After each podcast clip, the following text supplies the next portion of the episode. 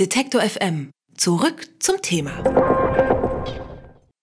DiEM25 oder auch Democracy in Europe Movement, so heißt die neue Bewegung, die Griechenlands Ex-Finanzminister Yannis Varoufakis ins Leben rufen will. Er möchte mit DiEM25 eine paneuropäische linke Bewegung schaffen und Europa demokratisieren. Neu ist Varoufakis Idee nicht wirklich, stören tut ihn das allerdings nicht und so stellt der als Wirtschaftsrockstar gefeierte Grieche heute Abend sein Konzept einer großen europäischen linken Bewegung in der Volksbühne in Berlin vor. Was die Gäste dort erwartet und welche Pläne Varoufakis mit DiEM25 verfolgt, darüber spreche ich mit Martin Kaul. Er ist Taz-Redakteur und Experte für soziale Bewegungen und Politik von unten. Hallo, Herr Kaul.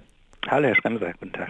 Durchs Netz geistern ja schon vor der Parteivorstellung heute Abend verschiedene Informationen. Was ist denn bisher bekannt über die Ziele der Bewegung?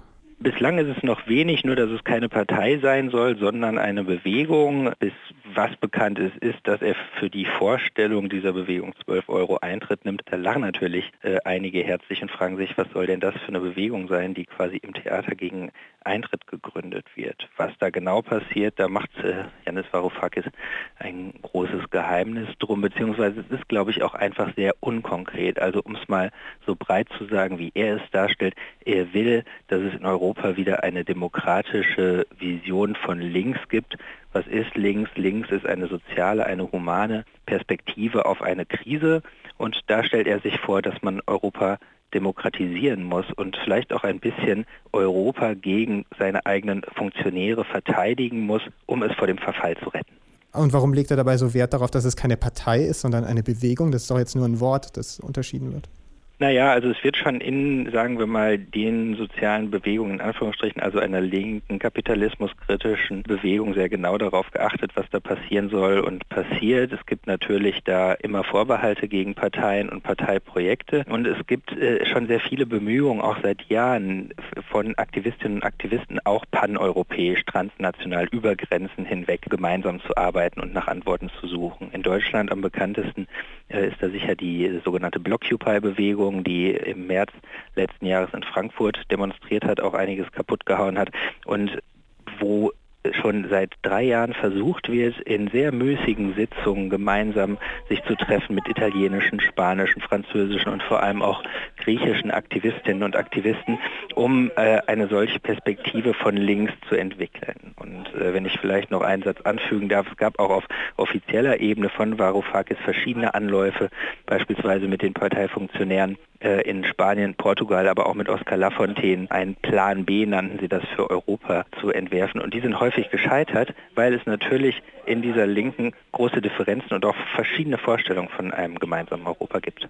Was ist denn jetzt anders, wenn das bisher immer gescheitert ist und jetzt ein ähnlicher Versuch wieder gestartet wird? Warum kann es denn jetzt klappen oder warum hofft er, dass es jetzt klappt? Ich selbst bin skeptisch, ob das klappen wird oder klappen kann und ich weiß auch nicht, wie ernst es zu nehmen ist. Denn äh, man muss schon sehen, auch bei der Pressekonferenz heute hat er sich alleine präsentiert, ohne irgendwie sozusagen herausstechende Figuren an seiner Seite und äh, man kann gar nicht ausschließen, dass das einfach eine One-Man-Show ist. Aber was äh, natürlich interessant und wichtig ist, ist, dass hier einer, der eine gewisse Strahlkraft hat, den versucht macht, einer eigentlich wirklich ratlos gewordenen Linken in Europa äh, wieder zu einer Antwort zu verhelfen. Und äh, das passiert jetzt erstmal auch so ein bisschen mit dem Auftritt eines Popstars, aber dahinter steckt ja tatsächlich eine Visionslosigkeit. Also wir sehen, es gibt in Europa auch aufgrund oder im Zusammenhang mit der Flüchtlingskrise eigentlich einen extremen, zumindest öffentlichen Rechtsruck. Es gibt äh, den, die Rückkehr in die Nationalstaaten, es gibt das neue Gerede von neuen Grenzen innerhalb und außerhalb Europas und eine sehr martialisch aufgebaute Politik. Und jetzt kommt einer und sagt, Moment mal, ist das wirklich das Europa, das wir uns vorgestellt haben?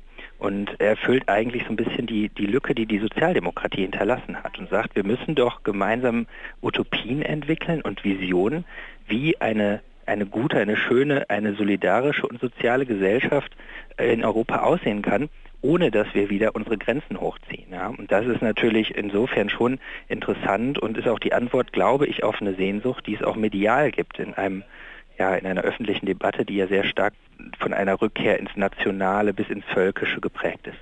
Sie haben jetzt One-Man-Show als Begriff genannt, aber Yanis Varoufakis sucht ja schon die Zusammenarbeit mit anderen Bewegungen, zum Beispiel dieser Blockupy-Bewegung. Da war er ja vor ein paar Tagen und Sie waren auch da. Wie war denn die Stimmung? Ja, gerade aus dem Blockupy-Bündnis gab es viel Gelächter über seinen Versuch, hier mit einem 12-Euro-Ticket den neuen Kampf auszurufen. Es gab einen Brief aus dem Blockupy-Umfeld eines Aktivisten, der gesagt hat, pass mal auf, Janis, bei aller Sympathie, aber wenn du eine Bewegung gründen willst, dann komm doch mal äh, zu uns auf die Straße. Wir sind die, die schon seit Jahren in Deutschland gegen die Sparpolitik von Angela Merkel kämpfen. Und was hältst du davon, wenn du uns mal besuchen kommst? Und erst daraufhin hat er dann, da blieb mir auch wenig anderes übrig, äh, gesagt, nun gut, äh, Freunde, dann komme ich auch mal vorbei, hat aber beispielsweise es auch da vermieden, inhaltlich zu werden und gesagt, naja, äh, genaueres erfahrt ihr dann am Dienstag, kommt doch dahin. Tatsächlich soll es dann heute Abend auch Redeanteile von Aktivistinnen und Aktivisten dieses Blockupy-Bündnisses geben. Das heißt, dieser Prozess, so miteinander mehr ins Gespräch zu kommen, der soll jetzt beginnen. Ich würde sagen, was daraus wird, das ist äußerst offen, aber es ist sicher was, was nicht schaden kann, wenn man mal wieder positive Ideen eines, ja, eines sozialen Europas entwerfen will und nicht nur Abwehrkämpfe führen will gegen diese Renationalisierung. Aber dabei überschattet doch die Show. Nach allem, was Sie mir sagen, habe ich das Gefühl, es wird eine riesen, ein Riesenspektakel. Es ist ja nicht umsonst im Theater. Und äh, wenn man diese Ideen in den Vordergrund stellen möchte, dann würde man das doch ganz anders angehen, oder?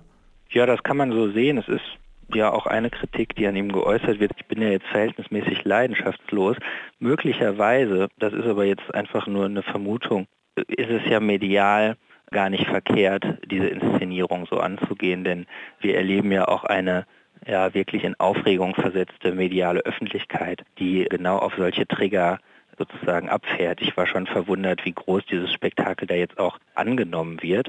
Und insofern, glaube ich, wird sich erst am Ende des Abends heute rausstellen, wie ernst zu nehmen das ist oder nicht und ob es nur ein, eine kleine gute Unterhaltung war oder ob daraus vielleicht tatsächlich ja auch eine Öffentlichkeit entsteht, die mal wieder ein bisschen äh, neu diskutiert und nach dem guten Leben in etwas unaufgeregterer Weise fragt. Griechenlands Ex-Finanzminister Yanis Varoufakis stellt heute Abend seine Pläne zu einer paneuropäischen Bewegung vor. Über diese Ziele und wie so eine Gruppierung aussehen könnte, habe ich mit Taz-Redakteur Martin Kaul gesprochen. Vielen Dank. Ja, danke auch. Alle Beiträge, Reportagen und Interviews können Sie jederzeit nachhören im Netz auf detektor.fm.